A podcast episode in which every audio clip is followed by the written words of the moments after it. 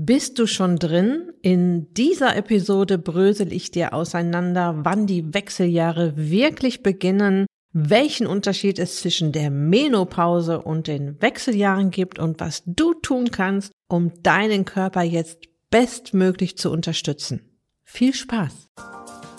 Herzlich willkommen in der Podcast-Show Once a Week, deinem wöchentlichen Fokus auf Ernährung, Biorhythmus, Bewegung, und Achtsamkeit. Mit Daniela Schumacher und das bin ich.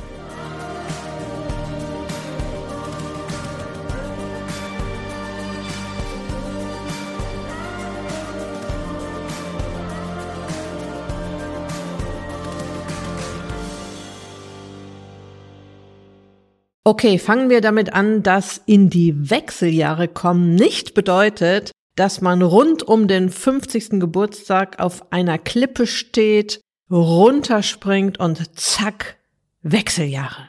Tatsächlich starten die Wechseljahre viel früher und es ist auch ein bisschen komplizierter.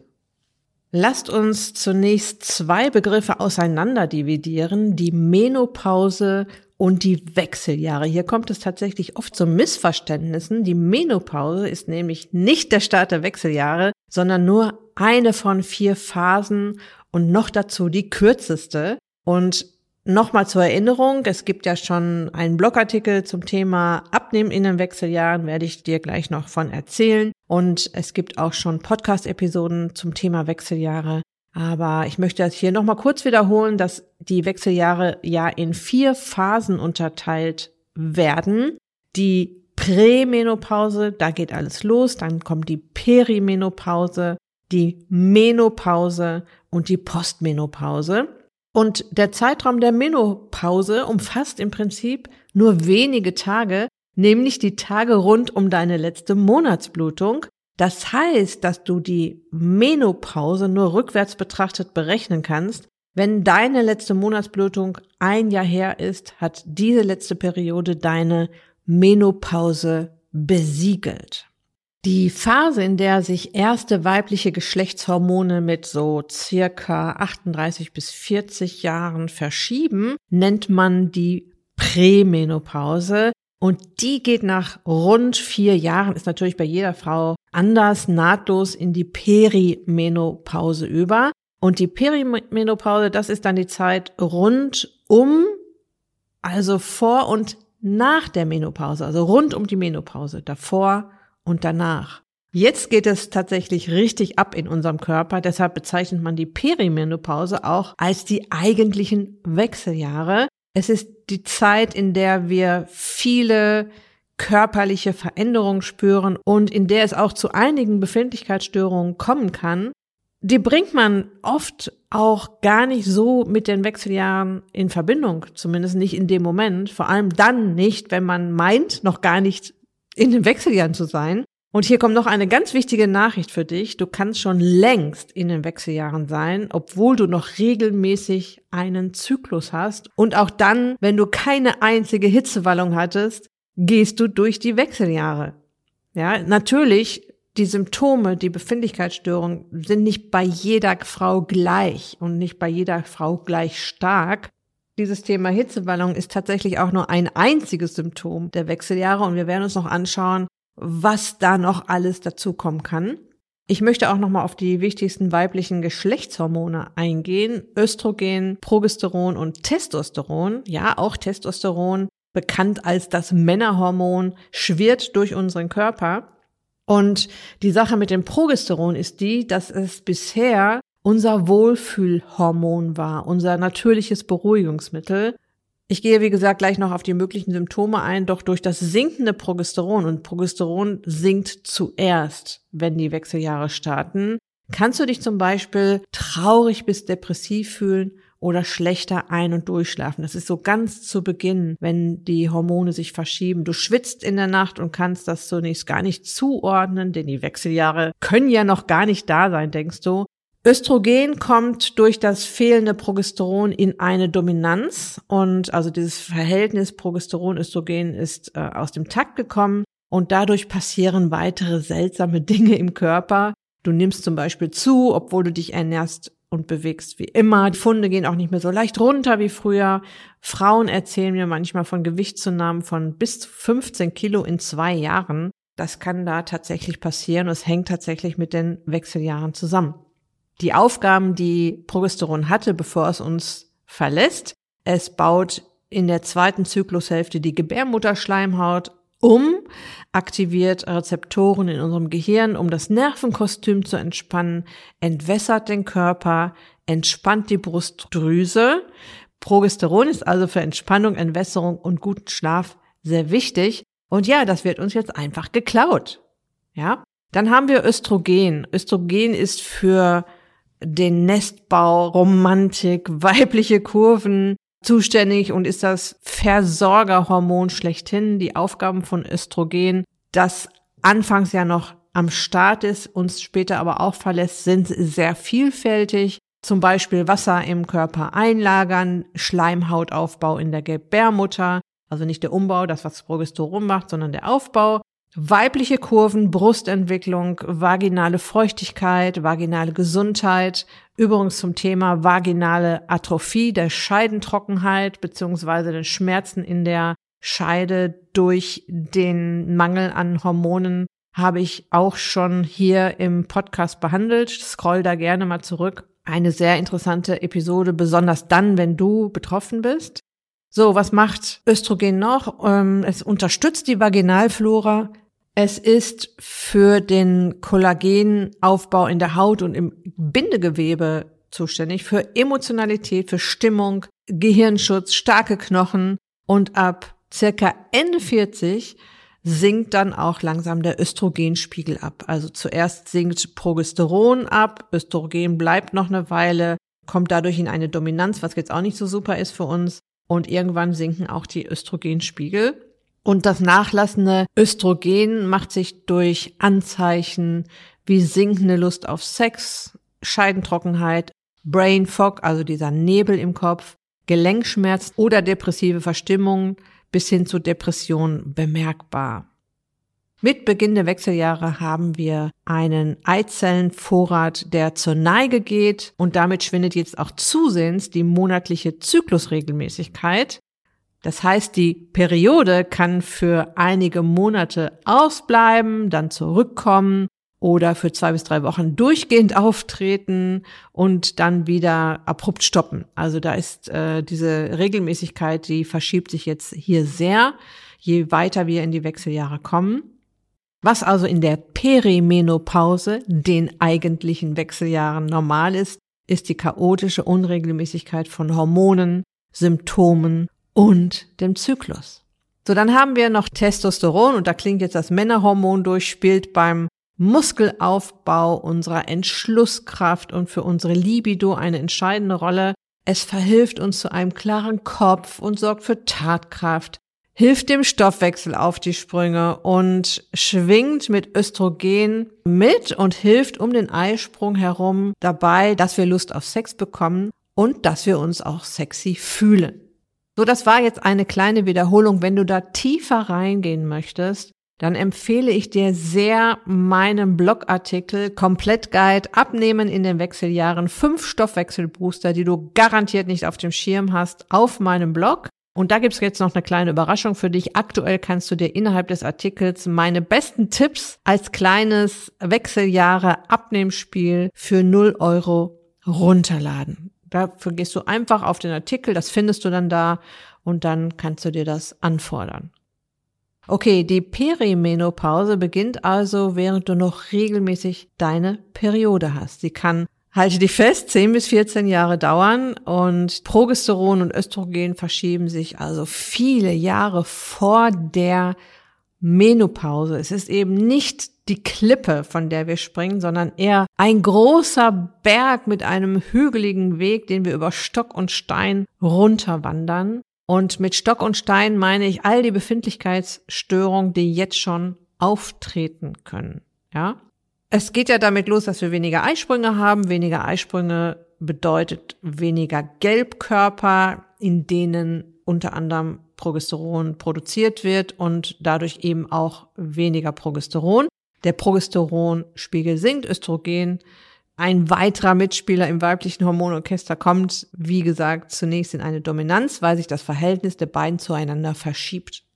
Und ich möchte dir jetzt mal aufzählen, welche Symptome es in der Prä- und Perimenopause geben kann, vor allem auch deshalb, weil viele dieser Symptome zunächst nicht den Wechseljahren zugeschrieben werden, schon mal gar nicht von den Ärzten, die dieses Thema Perimenopause in ihrem Medizinstudium gar nicht lernen.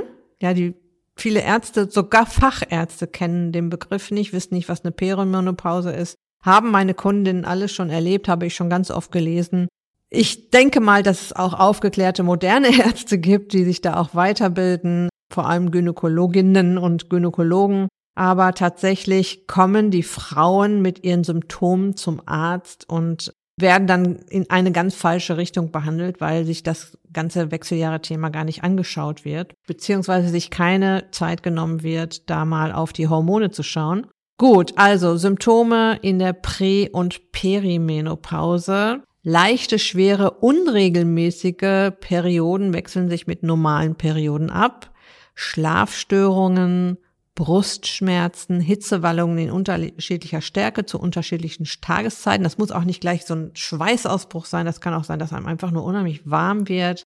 Grundlos schlechte Laune haben, ängstlicher sein als normal bis hin zu Angstzuständen, Gewichtszunahme, vor allem am Bauch, Migräne, Kopfschmerzen, die stärker sind als sonst, Krämpfe während der Periode, die stärker sind als sonst, juckende Haut, Quaddeln, Neurodermitis, Ekzeme, also alles rund um die Hautbefindlichkeitsstörungen, Gelenkschmerzen, Osteoporose, Herzrhythmusstörung, Blasenentzündung, Blasenschwäche, verstärkter Harndrang in der Nacht, Schmerzen beim Sex im, beziehungsweise vaginale Atrophie. Wie gesagt, da gibt es eine Episode hier im Podcast schon, in der ich das Thema auseinandergebröselt habe. Schilddrüsenprobleme, Erschöpfung, Antriebslosigkeit, Konzentrationsstörung, Energielosigkeit, Brain Fog, Haarausfall, Haarwuchs im Gesicht und Libidoverlust. Und das sind die Hauptbefindlichkeitsstörungen. Es gibt noch mehr. Es gibt noch mehr Symptome,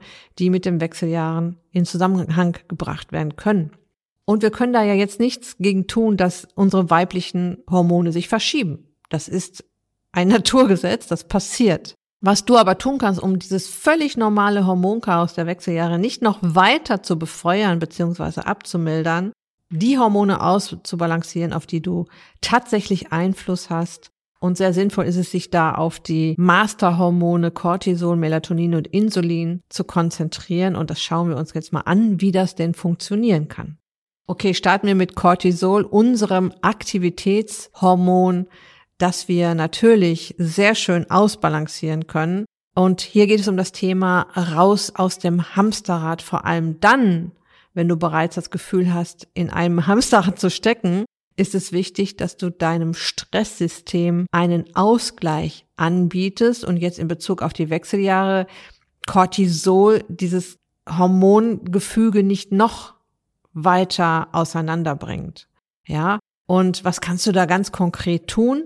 Zum einen kannst du dir mehr Me-Time in deinen Tag einräumen. Zum Beispiel, bevor der Tag beginnt, mit einer Morgenroutine starten. Das kann eine Achtsamkeitsübung sein, eine Meditation, ein Dankbarkeitstagebuch sein, das du führst, bevor der ganze Wahnsinn des Alltags beginnt. Ich kann dir aus eigener Erfahrung versichern, dass du stressresilienter durch den Tag gehst und Cortisol so auch mal chillt, weil du mit einem ganz anderen Tagesstart deinen Alltag beginnst und du da ganz anders durchgehst. Natürlich ist der Stress immer noch da, den können wir ja nicht wegzaubern. Aber du weißt, ich habe heute schon auf mich geachtet, ich habe schon was für mich getan heute und das ist in deinem Kopf den ganzen Tag und glaube mir, das macht was mit dir.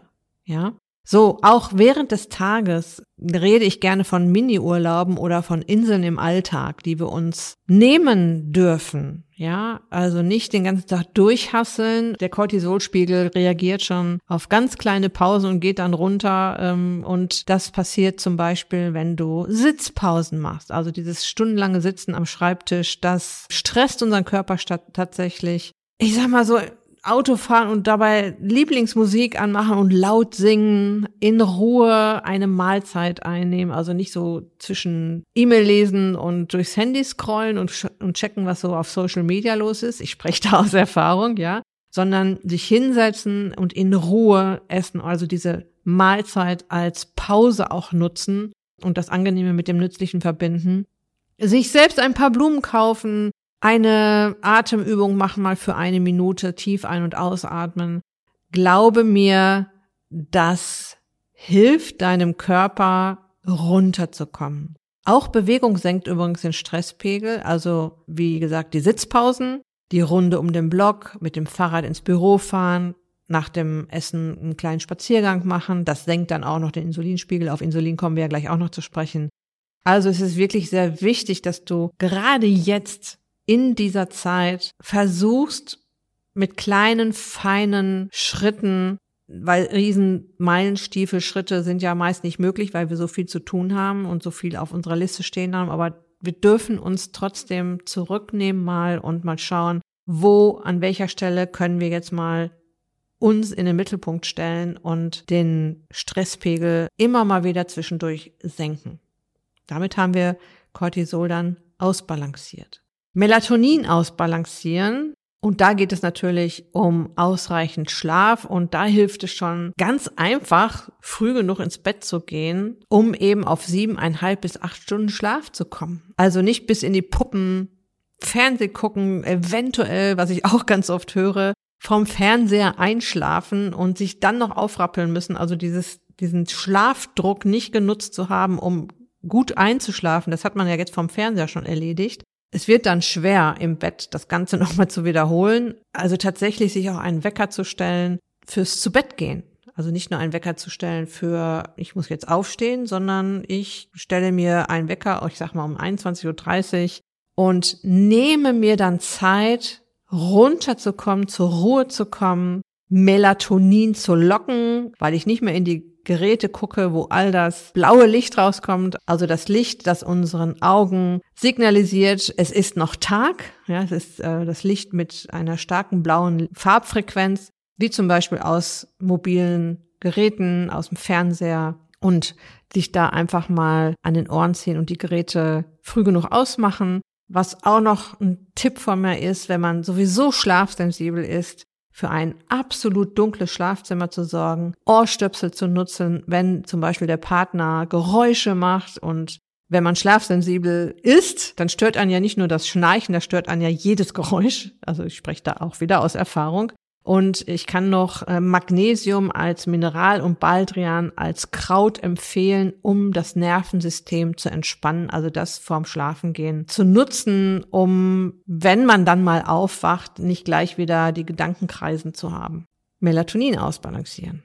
Okay, das war Melatonin. Kommen wir zum Insulin, das dritte Masterhormon, das unseren Stoffwechsel, unseren Zuckerstoffwechsel ausbalanciert.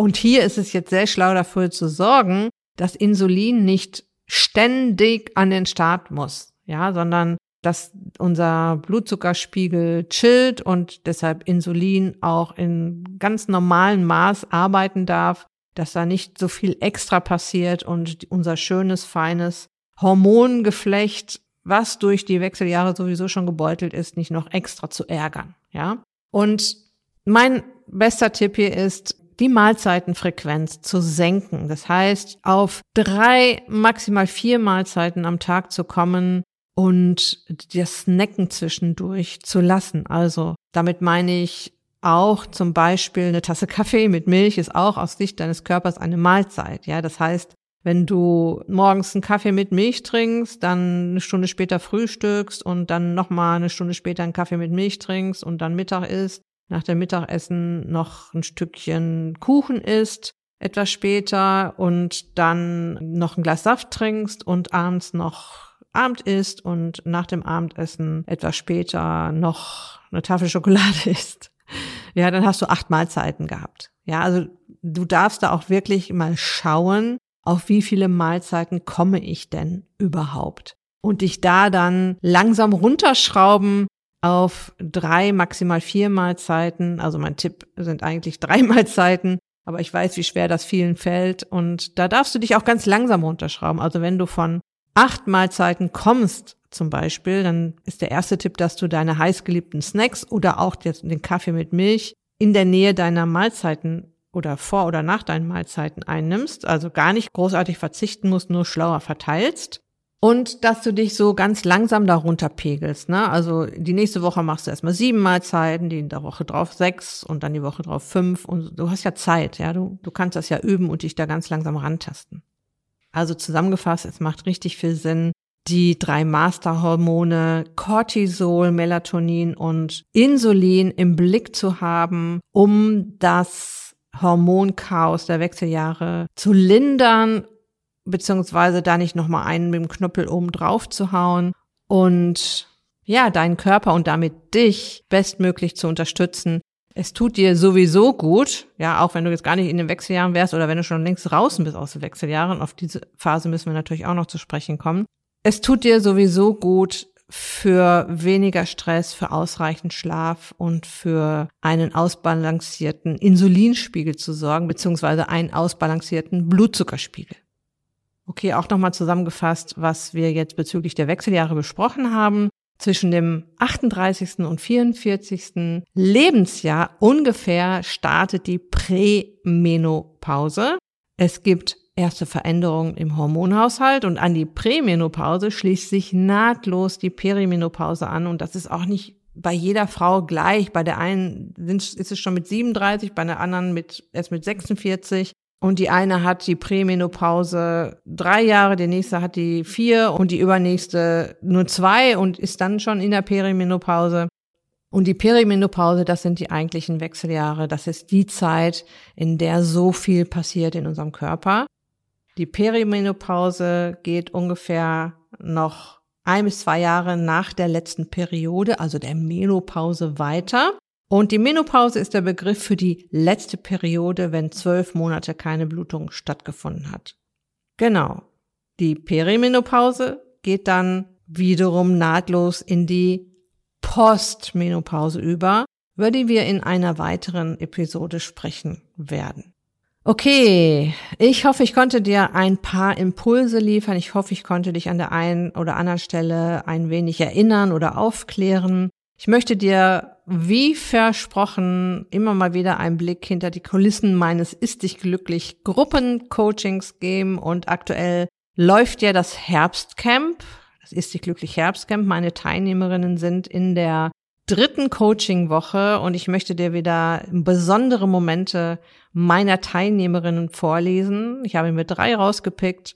Guten Morgen in die Gruppe schreibt die Petra. Ich hatte mehrere Glücksmomente, aber das Beste überhaupt innerhalb weniger Tage, ganz vom Süßkram weg und kein Verlangen nach Schoki und Co. Satt und glücklich und nach Monaten endlich mal wieder lange und ohne Unterbrechungen erholsam geschlafen. Ist das schön? Also hier siehst du mal sehr schön, wir haben jetzt in dieser Phase des Herbstcamps das Insulin schon in Balance gebracht, ja, und das wirkt sich dann auch auf andere Bereiche des Körpers aus, wie zum Beispiel ein besserer Schlaf, ja. Dann schreibt die Anja, ich bin stolz auf meine vielen leckeren, gesunden Mahlzeiten diese Woche. So viel Gemüse und Salat habe ich lange nicht gegessen. Mein geliebter Kuchen und die sonst so viel inhalierten Süßigkeiten fehlen mir überhaupt nicht mehr. Ich fühle schon eine gewisse Leichtigkeit im Körper. Man merkt, dass sich etwas verändert. Konfetti verteile ich über uns alle, besonders über unseren Coach Daniela. Danke, liebe Anja. Und dann schreibt sie noch, gemeinsam sind wir stark. So, und ein dritter Glücksmoment von Silke. Ich habe es noch keine Minute bereut, mich hier angemeldet zu haben. Die Gruppe ist super und natürlich auch Danielas Anleitungen. Es sind die kleinen Dinge, die bei mir einen Aha-Effekt ausgelöst haben. Vielen Dank euch allen auch für die tollen Tipps in Sachen Ernährung. Ah, ich liebe es, die Erfolgserlebnisse meiner Teilnehmerinnen regelmäßig zu lesen und äh, möchte dich hier im Podcast auch daran teilnehmen lassen, weil du vielleicht gerade überlegst, auch mal teilzunehmen. Und da komme ich dann auch schon zu dem Punkt, dass du dich aktuell auf die Warteliste für das nächste Gruppencoaching schon eintragen lassen kannst. Das ist natürlich kostenlos und unverbindlich. Den Link findest du überall, wo du mich findest, hier in den Show Notes, auf der Beitragsseite zu dieser Episode auf meiner Website daniela-schumacher.de. Und der Eintrag auf der Warteliste hat tatsächlich einige Vorteile.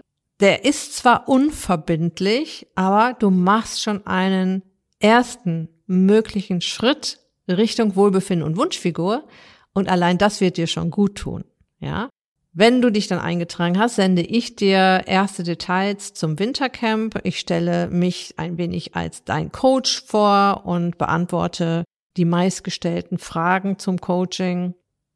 Dann werden die Interessentinnen auf der Warteliste kurz vorm Start ein wenig von mir an die Hand genommen. Ich sende dir also kleine vorbereitende Aufgaben, ob du buchst oder nicht. Damit kannst du auf jeden Fall schon mal was anfangen. Ich lade dich im Januar zum kostenlosen Workshop Abnehmen Kickstarter ein.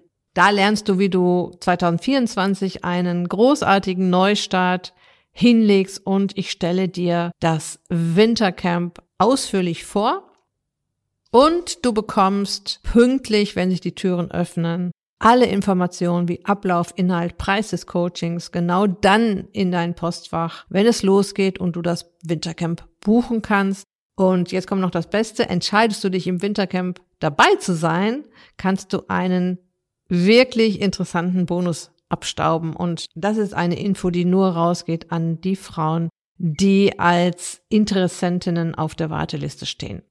Und auch ich als Coach freue mich natürlich auch über Interessentinnen auf der Warteliste, weil du mit diesem Eintrag ja schon so einen kleinen Schritt machst in die andere Richtung, in Richtung, ich mache jetzt die Kehrtwende und ich möchte hier jetzt was unternehmen und ich möchte was verändern. Und das freut mich natürlich auch total, wenn ich das sehe.